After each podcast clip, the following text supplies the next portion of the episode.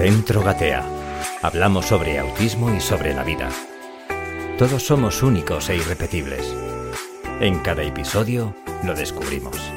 Con el patrocinio de la Universidad Francisco de Vitoria de Madrid.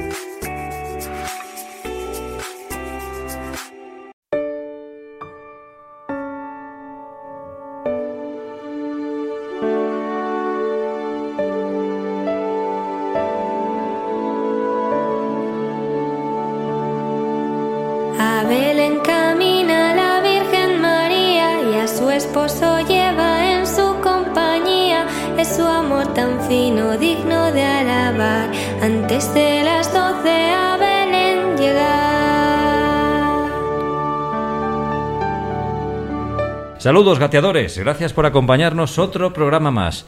Os invitamos a compartir este rato de entretenimiento y vamos a gatear. El tiempo que había de aquí hasta el lugar Antes de las doce a Belén llegar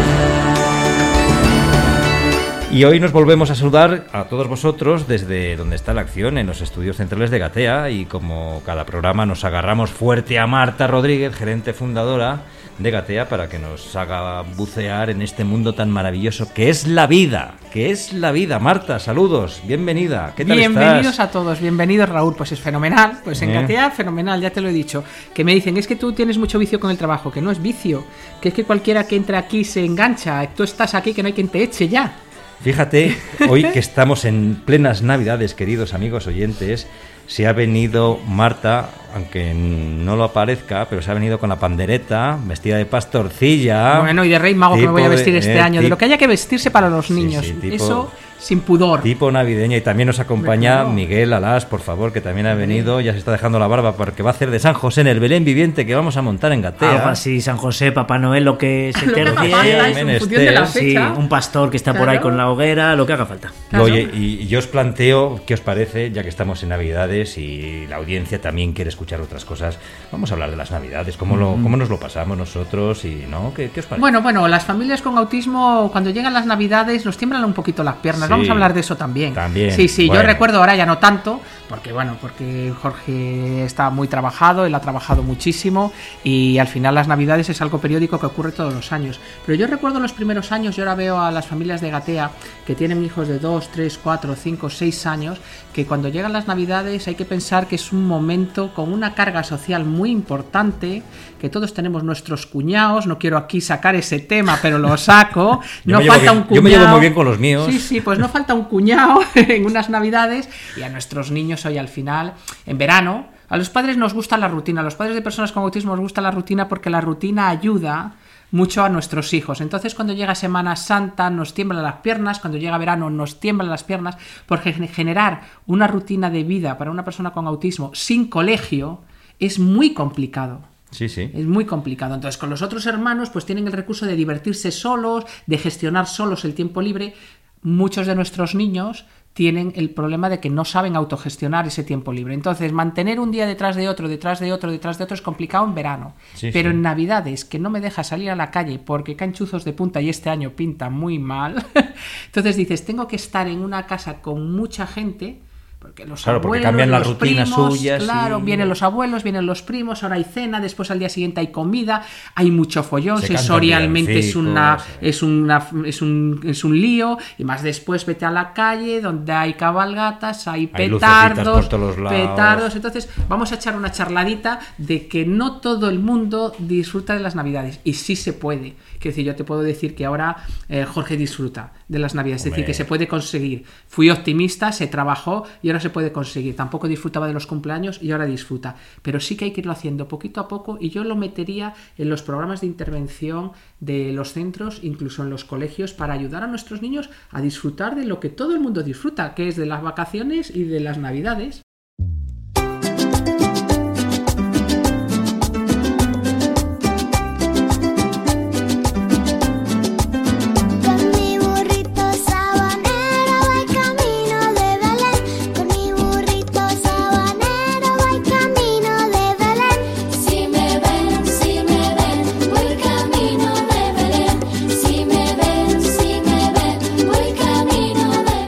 Entonces en vuestros centros, en Gatea y en, Agenda, ¿Cómo les preparáis a los niños con autismo que llegan estos periodos, ya no solo Navidades, como dices tú, Marta, sino cualquier periodo vacacional? Claro, es importante por el hecho de que tenemos una dificultad en la anticipación y en el cambio de rutinas. Pero también hay que generalizarlo, no solo con los chicos con TEA, sino con las familias eh, que tienen alguno de sus miembros dentro de ese espectro del autismo.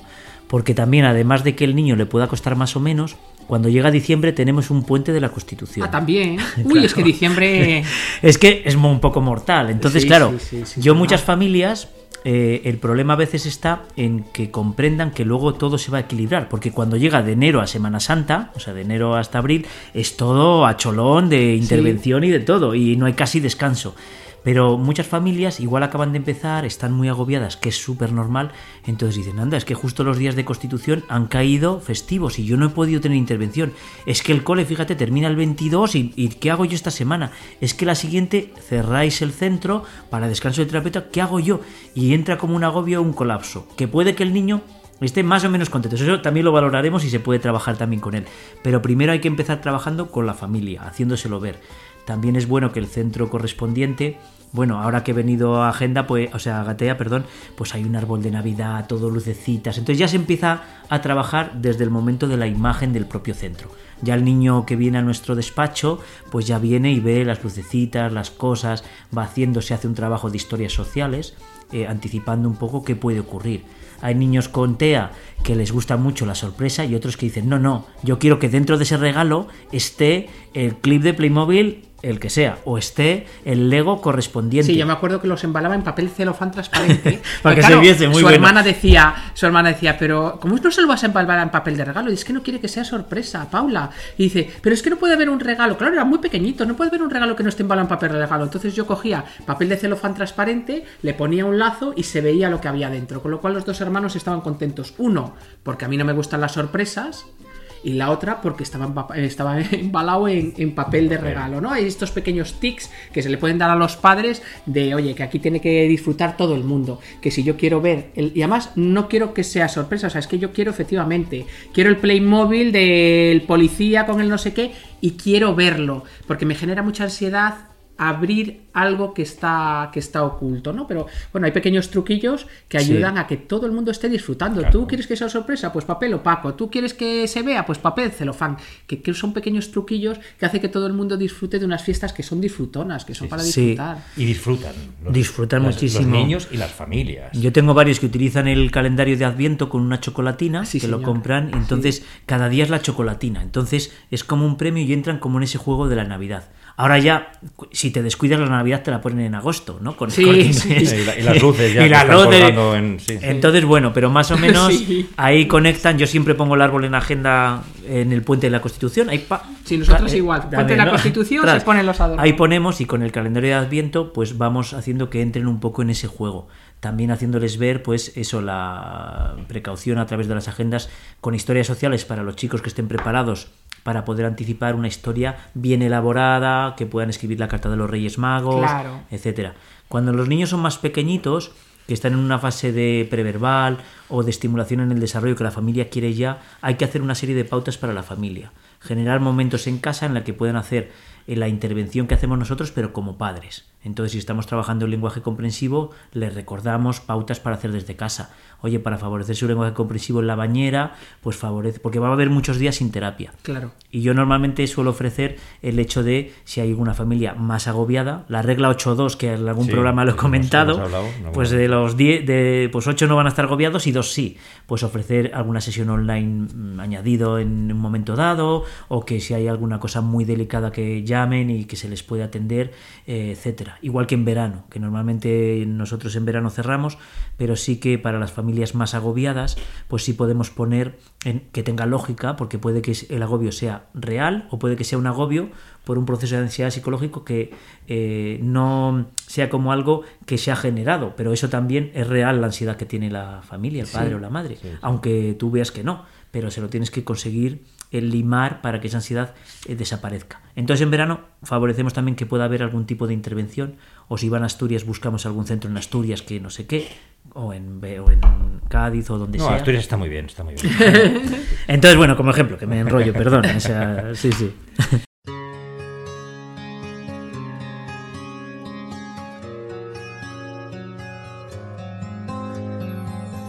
Navidad es Navidad toda la tierra se alegra y se entristece la mar.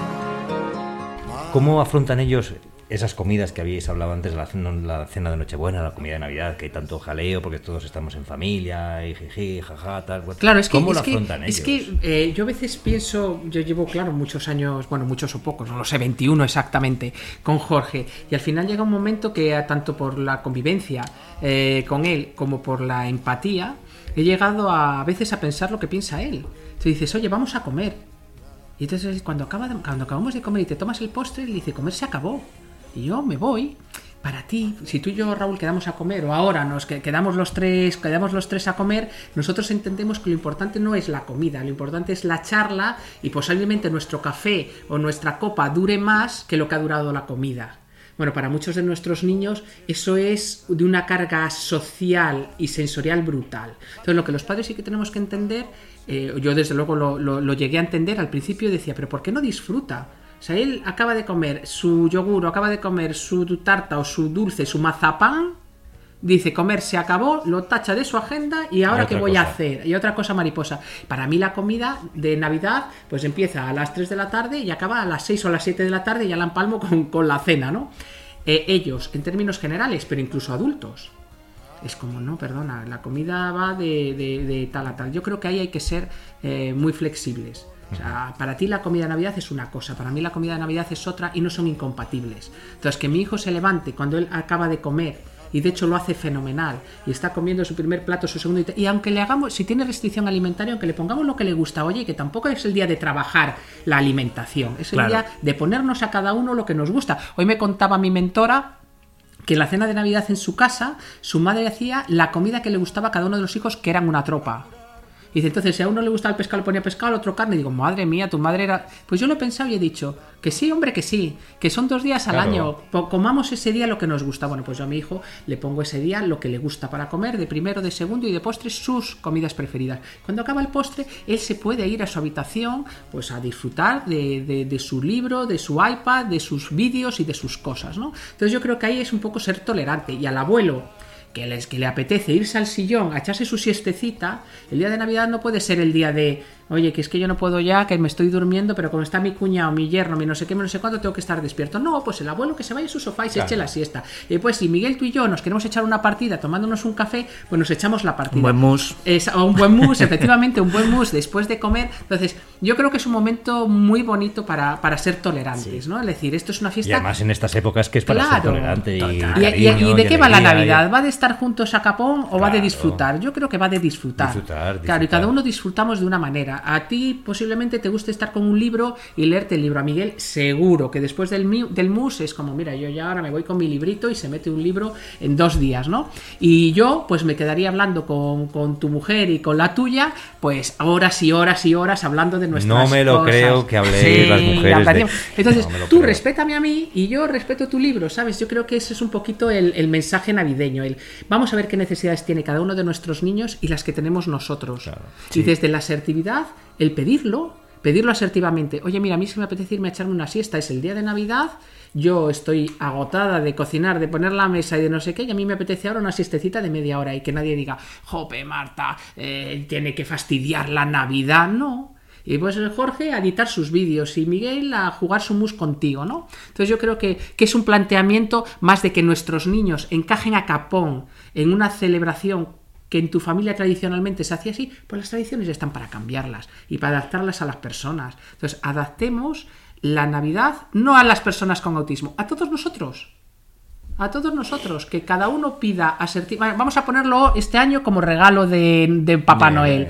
Pidamos a Papá Noel que seamos lo suficientemente amables los unos con los otros como para respetar lo que nos apetezca hacer, nuestros gustos culinarios y nuestros mm, y nuestras sobremesas. Mí es ¿no? que como me gusta todo, me tendría que comer. No, lo tuyo es fácil, ¿eh? Lo tuyo es fácil, lo tuyo es fácil. Pero bueno, hay que ver que hay gente que. que- Hombre, que- que- que a mí no. me encanta, Marta, escucharte. porque Yo no tengo hijos, entonces, claro, al escucharte a ti, pues con Jorge, cómo, cómo lo elaboras, el respeto hacia la otra persona me encanta.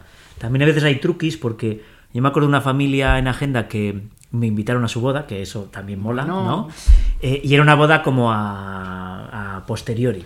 Y unos amigos suyos de esta familia que me invitó tienen un hijo con TEA. No digo nombres y tal, Sí. así pues no, pero la anécdota, yo estoy aquí con las anécdotas del abuelo Cebolleta.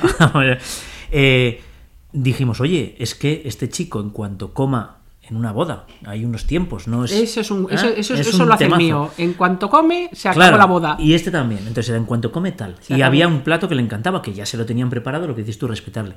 Pues, ¿cuál fue el éxito? Que, venga, preparamos la historia social para que lo elabore, para tal. Y de repente el padre dice, es que claro, le hemos puesto tres o cuatro croquetas que va a hacer ham, ham, ham. Total. Quieto. Eso pues se puede multiplicar como los panes y los peces. Lo multiplicas 4 por 5, entonces tenía 20 trozos de croqueta. Y Claro. eso hacía que se espaciaba la comida en cada trozo. Entonces se trabajó no solo lo que había de comer, sino que cada trozo tenía que tener un intervalo de tiempo. Y eso funcionó muchísimo. Por supuesto, en ese momento de la boda hubo un momento tablet. Vamos a. Claro, hubo un momento pantallita y tal. y es normal. Pero quizás pequeños truquis dentro del respeto, pues puedan Al final, ayudar. te estoy obligando a ir a una boda que si tú eligieras, posiblemente elegirías paso con la boda. sí, sí. Tienes que ir a la boda porque es una- un evento familiar, pero después sí hago pues esos truquillos de las croquetas. Yo sabes qué estaba pensando, digo, las cuatro croquetas a mi hijo se las traía el camarero, le traía una, Una. la partía, después venía el camarero como sirviéndole un segundo plato, le traía otra, la partía y la comía, y así alargábamos el tiempo Sí, de la la, comida. Claro, y es el- que es que hay pequeños trucos que se puede hacer de forma que él no está sufriendo porque le están sirviendo y está pendiente de su croqueta y de, y de que está en la mesa y de que está comiendo y a la vez tú estás alargando un momento que, que- que sería eterno para él porque efectivamente mi hijo se metía a las cuatro croquetas y decía, la venga, Rapidito. lo siguiente y se- que es... lo grande que es ese- Jorge, se metía de un bocado de un bocado, efectivamente, y lo grande que es. Entonces yo, yo creo que sí que hemos aprendido, y aunque no tengas en tu, en tu familia nadie con autismo, yo creo que sí que hay que aprender a, a- a ser tolerantes con... y un no somos la, la familia real, esto no es un protocolo. O sea, es que es que a veces nos ponemos tan intensitos con, con protocolos en familias plebeyas que tú dices, no hay necesidad. No hay necesidad. Vamos, a, vamos a flexibilizar y adaptemos las tradiciones a las Hay que comer después del mensaje del rey. Bueno, Bueno, sí, igual llego si quiero picar, tarde eh, y sí, sí. con dos copas de champán de más, tampoco igual, pasa igual tampoco pasa nada. Es- de hecho, es, es recomendable. Eh, Exactamente, exactamente. Y oye, me lo grabas. Si ves que lo ves tal, me lo grabas y ya me lo veo después. Que luego lo voy a escuchar por la ma- al día siguiente lo voy a ¿Y escuchar. sabes lo que pasa? Que lo digo yo a veces en muchos podcasts, lo que, me- lo que te permite el autismo y de las cosas que puedes aprender. No soy de estas madres que digo, oye, mira qué maravilla tener un hijo con autismo. No, yo daría la vida porque mi hijo no lo tuviera, ¿no? Pero sí que es cierto que cuando la circunstancia se da, y no es la peor de las circunstancias, puedes tener una pareja en silla de ruedas, una madre con Alzheimer, o puedes tú tener un cáncer, quiero decir, ¿no? Correcto. Pero, pero ya que esa circunstancia se da, yo creo que, que, que abrazar la circunstancia, ¿no? Entonces, muchas de las cosas que he aprendido en relación al autismo es el me ha obligado a ser tolerante con una persona que me ha limitado mucho socialmente y, y eso me ha permitido ser muy tolerante conmigo misma y permitirme pedir cosas que antes yo no pedía y que lo que dice Miguel es que no somos, somos dos, dos personas, Miguel y yo, totalmente diferentes. Y a él le gusta echar la partida y a mí me gusta echar la siesta. Y yo como obligo a la gente a que respete las necesidades de Jorge, he aprendido a obligar a la gente a que respete las mías Correcto. Mira, y hacer sí. que todas sean, sean compatibles. Es decir, mm, no, es que Jorge ahora ya ha terminado de comer y se va a ir. Y he conseguido que en todos los contextos en los que mi hijo se relaciona, le respeten. Qué bien nos iría todo que nos respetásemos. la- Claro, Sí. pues eso es una de las cositas que te enseña el autismo. Y las familias de personas con autismo que nos pasamos la vida diciendo, mi hijo tiene autismo, necesita esto, mi hijo tiene autismo, necesita lo otro, vamos a pedirlo para nosotros. O sea, porque mi hijo es muy importante en mi vida, pero yo también soy muy importante en mi vida. Entonces es, voy a pedir lo que yo quiero, sin faltarte a ti, pero yo tengo necesidades especiales, que son las mías, ¿no? Entonces, eh, es una de las muchísimas cosas que he aprendido, que he aprendido, que Jorge me ha enseñado. Es ahora, yo también soy rara, y además es como cuando, cuando digo, es que aquí hay un montón de gente rara y dice, y dice Paula, eh, bueno, tú también, digo, bueno, yo no, dice, sí, sí, mamá, no estás diagnosticada, pero sí, ¿no? Y es verdad, es decir, yo también soy rara, tengo mis rarezas. ¿Qué hago? Las eh, oculto o me las sacrifico, mis necesidades las sacrifico en pro de unas normas sociales que son muy rígidas. Y ya me niego. Es que tú eres muy habladora, sí. Es que tú eres muy no sé, sí. Y mi hijo es lo otro y lo otro, y yo te he obligado a que lo respetes. Bueno, pues ahora te pido el respeto a Me mí. respetes. Y después con las mismas, en cuanto te respetas a ti mismo, eres muy tolerante con los demás. En cuanto yo permito que Miguel me diga, es que Marta no se calla porque Marta es muy impulsiva y Marta es muy no sé qué. Y yo digo, es verdad. Mira, he conseguido que Miguel me acepte como soy. Ya le acepto sin querer a él. ¿Sabes? Consigues la reciprocidad en la aceptación de lo que es diferente, ¿no? Entonces yo abogo por unas navidades donde nos miremos unos a los otros y digamos, ¿cuál es tu diferencia? Porque la quiero respetar. Porque la quiero respetar. Y yo creo que son compatibles, que podemos vivir juntos respetando las diferencias. y no estando todo el rato sacrificándonos, porque eso es lo que hacen las peleas de Navidad. Que el cuñado se tiene que callar, que la suegra te tiene que no sé qué, que el otro. Y nos estamos aguantando. Entonces, eso, claro, te aguantas el día de Nochebuena, pero ya el día de Navidad estoy muy. Y ya el día de fin de año no te aguanto.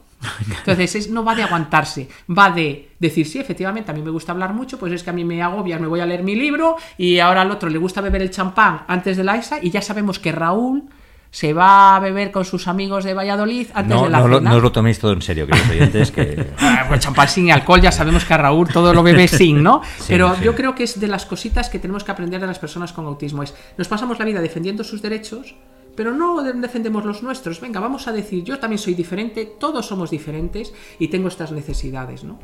En los pueblos de mi Andalucía, los campanilleros por la madrugada me despiertan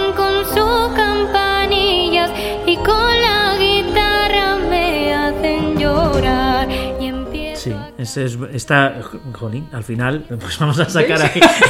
Muy bien, Marta, porque El sí, eh, sí, realmente sí. Lo has dicho tú antes en un podcast anterior, has dicho, oye, que es que todos somos diferentes, ¿no? Sí, sí. Lo que pasa es que tú te reprimes esas diferencias, entonces al final te sientes como no respetado constantemente, constantemente te estás adaptando al contexto y al entorno social y a la exigencia social y es como, pa- paremos un poquito, que hay cosas que sí que el entorno me puede dar y que yo las quiero. A lo mejor es por la formación, educación que hemos recibido. hombre, eso Pues influye sí, mucho. Sin duda, Total. sin duda, sin duda. Pero cuando tienes un hijo con autismo que, que todo tiene que cambiar, porque el- lo que decía Miguel en, en otras ocasiones, hay que adaptar el, el contexto, el entorno, tanto de las personas que le rodean como de los espacios que le rodean, decir, oye, pues si yo adapto esto porque a mi hijo esta luz blanca le, le- le va fatal, es que a mí me encanta la luz blanca. Entonces en mi habitación quiero luz blanca. ¿Por qué no poner luz blanca en mi habitación y en mi despacho? Si en la habitación de él la pongo amarilla y en el salón la pongo amarilla para que él sensorialmente esté tranquilo. Ahora voy a pensar en mí, que soy importante, para mí, para él, soy importante. Y entonces he generado, y es cierto, he generado relaciones de amistad mucho más gratificantes que las que tenía cuando era joven. Porque cuando los tenía joven tenía necesidad de encajar y yo era capacidad de encajar, pues, tenía la capacidad de encajar porque, porque tengo muchas habilidades sociales. Era capaz de, capaci- capaz de analizar el grupo y decir, para estar en este grupo yo tengo que ser de esta determinada manera, y lo hacía. Sin embargo, ahora eh, estoy capaz de generar amistades donde queda claro que sin exigencias yo soy como soy. Es tu y me- personalidad. Y, es mi personalidad y se respeta. Y de la misma forma que yo respeto a los demás. Con lo cual son amistades mucho más gratificantes que las que tenía de joven. Pensamos y lo eso, mismo, Marta. Y eso, y eso te lo da, a mí desde luego me lo ha dado, me lo ha dado Jorge. Sí. Me lo ha dado Jorge, este aprendizaje me lo ha dado Jorge. Sí. Oye, una, una cosita. eh, ¿Te ha gustado, eh, Miguel? Me ha gustado, me ha gustado. Ahora, Me ha gustado porque que es algo que, compras, que muchas piensas, veces y además lo y- piensas. y muchas veces cuando conseguimos en un momento dado hacerlo no tanto defender nuestros derechos sino No. decir no voy a actuar como yo soy Como yo soy. y me va a dar igual lo que la otra persona piense Eso porque es. ni la voy a querer más ni menos Eso y lo es. haces y te sientes bien y dices joder ¿por qué no lo haré más veces? Exactamente. O sea, porque no ¿sabes, sabes qué diferencia hay entre tú y a lo mejor eh, Jorge o otros niños con autismo? Que ellos han nacido con la eh, defecto virtud de que lo que le piensen los demás le da igual. A mi hijo yo creo que le da exactamente igual. Con lo cual ese, esa, esa cortapisa de es que a mí me importa lo que piense Raúl. A Jorge no. Jorge está con Raúl, hará será Jorge en estado puro porque no tiene ese, mm, esa limitación. Ya. ¿Sabes? Y nosotros tenemos que saltar esa limitación. Sí, de hecho, con- en conversaciones con chicos más con síndrome de Asperger, Sí. aunque no exista la etiqueta, pues lo podemos decir así para que Sí, se para entienda un poco mejor. Eh, te hablan pues de cómo ven la vida y esa nobleza que presentan ante la forma de expresarse ¿eh? y que no sí. entienden la falsedad o la hipocresía del mundo en el que vivimos. Ya si nos ponemos así como Sí. profundos, ¿no? Entonces es verdad, ocultamos, somos hipócritas y mentimos pues para que el otro piense de nosotros una determinada cosa o tenemos mil caras. Y eso es inherente al desarrollo neurotípico porque es algo que Bueno, mentir es una habilidad social. Claro, como humanos y muy Mentir es elaborada. una- Es de las. me- No, o sea que a veces si dijésemos siempre la verdad, cuidado, ¿eh? No, no, es una habilidad social, es una habilidad social. Mentir es una habilidad social. Ser muy sincero también hay que tener cuidado porque depende. Hay gente Sí, que no sí, quiere sí, que sea uno sí, sincero con él y también eso hay que entenderlo. Pero sí, bueno, me ha, me ha gustado, me ha gustado. Y también yo aportaría dejar lugar para la sorpresa.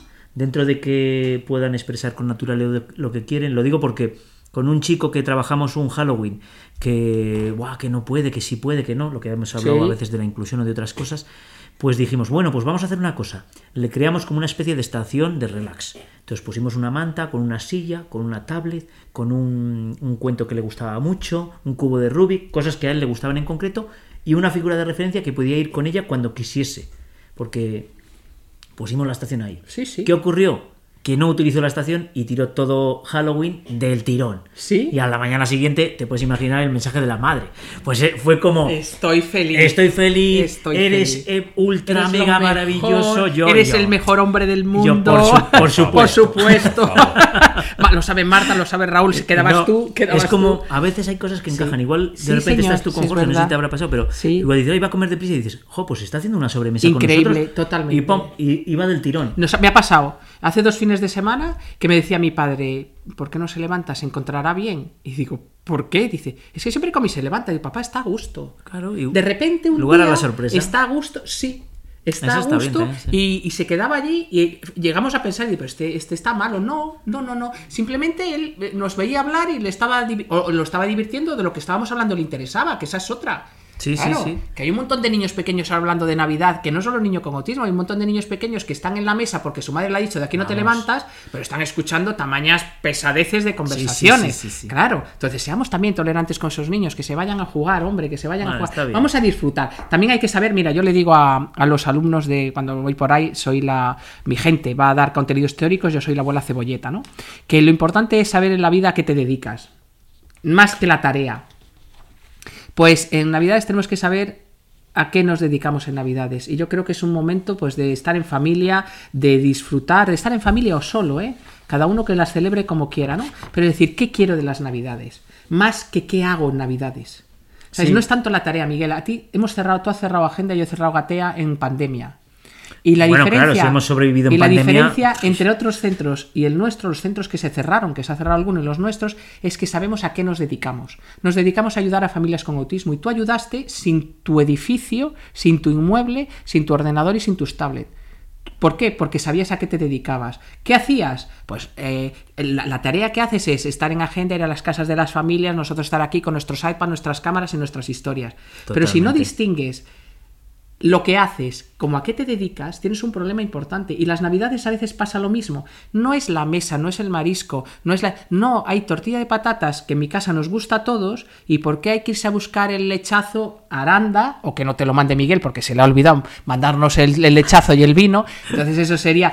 No se te olvide, Miguel, este año que se te ha olvidado. pasar- Los últimos 50 años se te ha olvidado mandármelo. bueno hubo, una, hubo un año que te traje un par de botellitas de vino Rivera Dicho es, ¿Eh? ¿A que ¿verdad? sí? Eh, ¿Dónde estarán, Miguel? ¿Dónde estarán? Mira a ver si. No las recuerdo. Re- no las recuerdo. recuerdo. Están en el recuerdo. No, ya- ya pues, traeré, es, ya traeré. pues es lo mismo. Es decir, no es lo mismo. O sea, olvidémonos. Una cosa es lo que hacemos, la comida que pongamos, dónde lo celebremos, y otra cosa, a qué nos dedicamos en Navidad. Y en Navidad nos dedicamos a ser tolerantes a unos con otros, a querernos, a estar juntos o, o a estar solo, porque para ti es un momento de, de reflexión y de soledad, Sí. ¿no?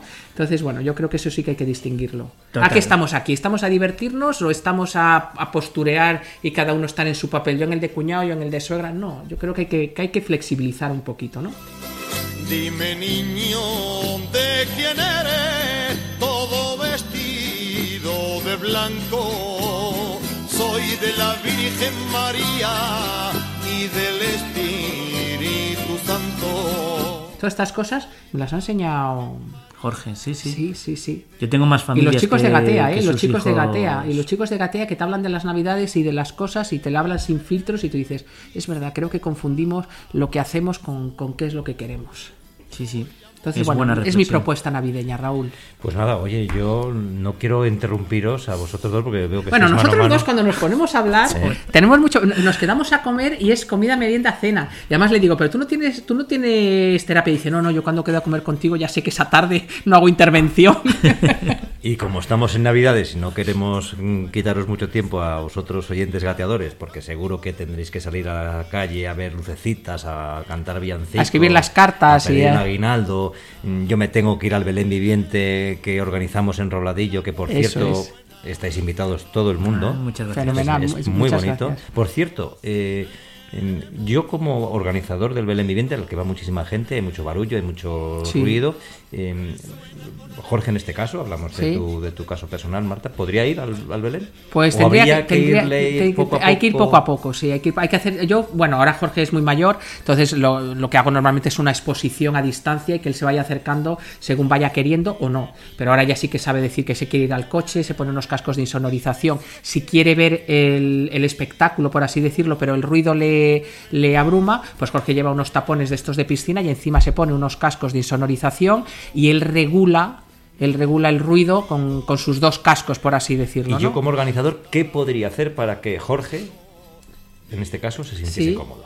Eh, pues yo creo que, que- que que- en sí está, está bien organizado. Hombre, yo quitaría petardos y No, petardos quitaría, y pero y hay- y hay- quitaría hay esas música, cosas. hay gente Y hablando. Es que mm, yo sí que pienso que, para disfrutar, eh, todo el mundo puede disfrutar, ¿no? Quiero decir que Jorge sí Es que, que me tiene, encantaría que tiene, tiene, tiene que adaptarlo. Él tiene que llevar sus adaptaciones, ¿sabes? Porque el resto de, de la gente de tu pueblo y la gente de Valladolid, de Simancas, toda la gente que va a verlo va, sabe lo que va a ver, ¿no? Entonces, pues Jorge, si hay muchas luces, tiene sus gafas para, para filtrar el- las luces que le puedan hacer daño. Tiene sus cascos y sus tapones para filtrarlo. Él lleva sus, él lleva sus recursos. Posiblemente Jorge lo que haría, quiero pensarlo, a ver si lo hace o no lo hace, es grabarlo. Lo grabaría con su iPad Ah, pues qué guay. para después verlo Y lo a su y que- ritmo, con su velocidad, man- controlando el sonido, Total. controlando la luz. Yo creo que haría eso. ¿no, Conociendo a Jorge haría eso, total. haga un vídeo promocional. y, bueno, sería Mira, un vídeo como espectacular. estrategia, por ejemplo, eh, se puede hacer que haya eh, una hora determinada en el Belén viviente para personas con sensibilidad auditiva Por y que Miguel, esa hora sea silenciosa. Por ejemplo, de 4 a 5. Por ejemplo. Sí. Tras, lo cascas, pones un cartel, hay que hacer promoción, hay que... Sí. Tal, entonces tienes una opción para que incluso aunque no vaya nadie, solo las personas que vayan y durante esa hora estén en ¿Por qué silencio, hay silencio aquí? respetando, aunque no haya nadie, creamos como la imagen de sensibilización en otras personas que ni- igual no hay nadie con TEA en ese momento.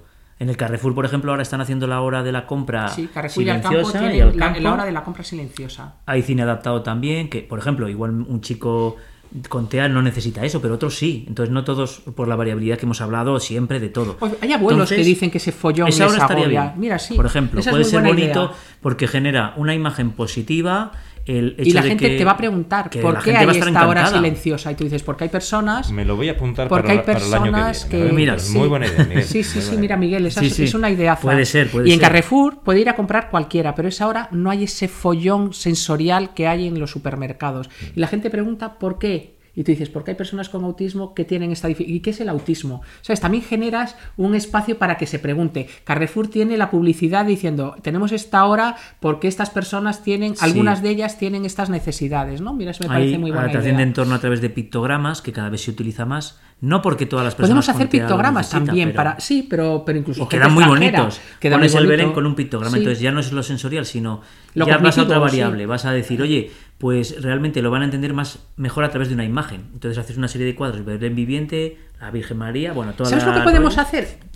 Por tu culpa me vengo arriba. Siempre me pasa igual. No puedo quedar contigo porque por tu culpa me vengo arriba. Podemos hacer un cuento so- con fotos reales. Este año hacemos las fotos reales y después podemos hacer un cuento porque él hace un cuento viviente guionado. Ah, o sí, sea, qué guay, sí, claro, sí, claro, sí. claro. Hay un guion donde cada personaje, que son un montón de personajes, tiene Es, su es papel. dialogado, además nos, ce- nos ceñimos eh, ya para todos los oyentes. Este año vamos a hacer un- fotos y después vamos a hacer un cuento para el año que viene para anticiparle a los chicos pero que puede ser, no tiene por qué tener autismo. Montones de niños les va a encantar el cuento. Sí. Podemos hacer un cuento donde se vaya viendo las distintas escenas a lo largo del pueblo. Miguel, esto Hemos hecho recientemente un, un vídeo promocional del, del Belén Viviente de Roladillo que te lo he pasado, Marta, Sí. no sé si lo habrás visto. Sí, sí. Y salen, son, es un vídeo con fotos fijas que, además que van cambiando, con un villancico por dentro y una locución en el cual invitamos a, a que participe la gente o que vaya al Belén.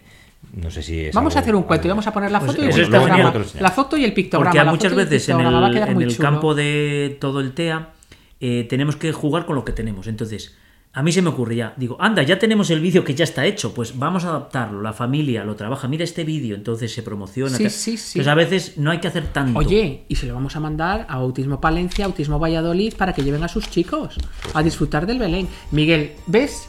Ya Ya. nos la has liado. Ya nos la has liado.